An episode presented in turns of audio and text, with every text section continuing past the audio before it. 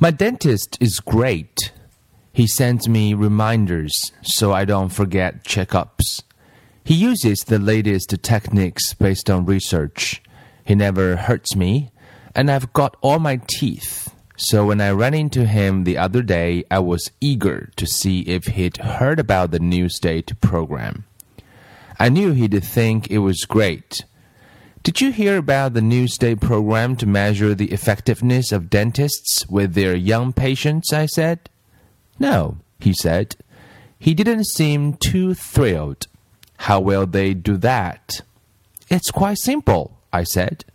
They will just count the number of cavities each patient has at age 10, 14, and 18 and average that to determine a dentist's rating.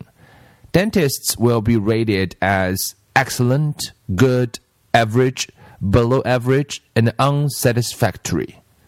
That way, parents will know which are the best dentists. It will also encourage the less effective dentists to get better, I said. Poor dentists who don't improve could lose their licenses to practice in South Carolina. That's terrible, he said. What? That's not a good attitude, I said. Don't you think we should try to improve children's dental health in this state? Sure, I do, he said. But that's not a fair way to determine who is practicing good dentistry. Why not? I said. It makes perfect sense to me. Well, it's so obvious, he said.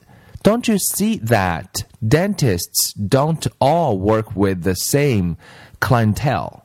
so much depends on things we can't control? For example, he said, I work in a rural area with a high percentage of patients from deprived homes, while some of my colleagues work in upper middle class neighborhoods. Many of the parents I work with don't bring their children to see me until there is some kind of problem and I don't get to do much preventive work. Also, he said, many of the parents I serve let their kids eat way too much candy from a young age, unlike more educated parents who understand the relationship between sugar and decay. To top it all off, he added, so many of my clients have well water, which is untreated and has no fluoride in it. Do you have any idea how much difference early use of fluoride can make? It sounds like you're making excuses, I said. I couldn't believe my dentist would be so defensive. He does a great job. I am not, he said. My best patient's as good as anyone's. My work is as good as anyone's but my average cavity count is going to be higher than a lot of other dentists because I chose to work where I am needed most. Don't get touchy, I said. Touchy? He said.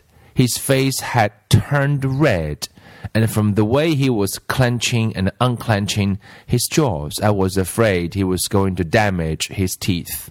Try furious. In a system like this, I will end up being rated average, below average, or worse. My more educated patients who see these ratings may believe this so called rating actually is a measure of my ability and proficiency as a dentist. They may leave me and I'll be left with only the most needy patients, and my cavity average score will get even worse. On top of that, how will I attract good dental hygienists and other excellent dentists to my practice if it is labeled below average? I think you're overreacting, I said.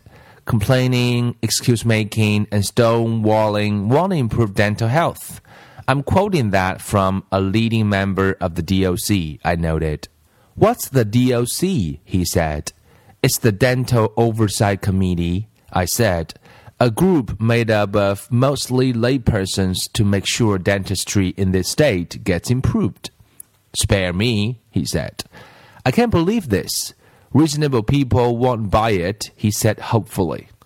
The program sounded reasonable to me, so I asked, How else would you measure good dentistry? Come, watch me work, he said. Observe my processes. That's too complicated and time consuming, I said. Cavities are the bottom line, and you can't argue with the bottom line. It's an absolute measure. That's what I'm afraid my patients and prospective patients will think. This can be happening, he said despairingly. Now, now, I said, don't despair. The state will help you some. How? he said. If you are rated poorly, they will send a dentist who is rated excellent to help straighten you out, I said brightly. You mean, he said, they will send a dentist with a wealthy clientele to show me how to work on severe juvenile dental problems with which I have probably had much more experience? Big help. There you go again, I said. You aren't acting professionally at all. You don't get it, he said. Doing this would be like grading schools and teachers on an average score on a test of children's progress without regard to influences outside the school, the home, the community served, and stuff like that. Why would they do something so unfair to dentists? No one would ever think of doing that to schools. I just shook my head sadly, but he had brightened. I'm going to write my representatives and senator, he said. I'll use the school analogy. Surely they'll see my point. He walked off with that look of hope mixed with fear and suppressed anger that I see in the mirror so often lately.